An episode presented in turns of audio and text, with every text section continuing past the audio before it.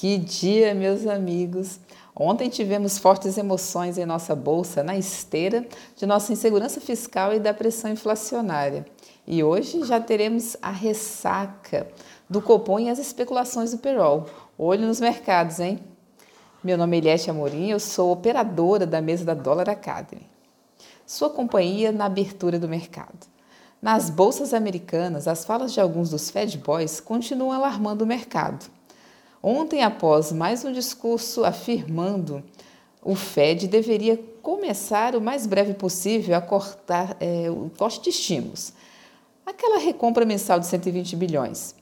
Repercutiram no índice Dow Jones, vocês viram? E no S&P, que caíram logo após esses comentários. Outro fato que vem preocupando é a retomada do coronavírus que está assustando regiões antes consideradas já controladas em importantes países como China e Estados Unidos. Já a Europa entra em seu quarto dia de altas consecutivas, hoje pegando carona no indicador de encomendas à indústria alemã, país carro-chefe da zona do euro. No pós-mercado de ontem, tivemos também a divulgação da Selic, que veio de acordo com o esperado pelos analistas, alta de 1% o que coloca nossa taxa agora em 5,25%.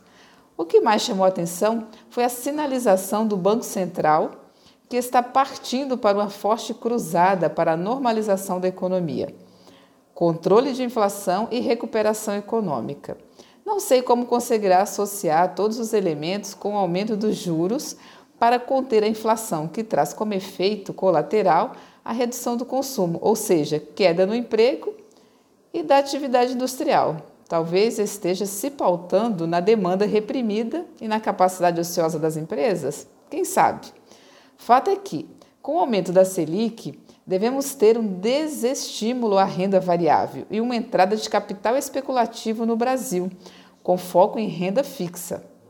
Ontem foi divulgado o ADP, Índice de Emprego Privado da Economia Americana, que desapontou os mercados pode ser um indício de que o payroll de amanhã virá fraco também. Isso vai contra os Fed Boys, que defendiam exatamente o corte do estímulo quando o emprego atingisse níveis mais altos. Podemos então esperar um mercado cauteloso, aguardando o maior indicador da economia americana e provavelmente o de maior impacto mundial. Olho no payroll. Para colocar mais expectativas sobre teremos os pedidos iniciais de seguro-desemprego, que devem sair divulgados às 9h30.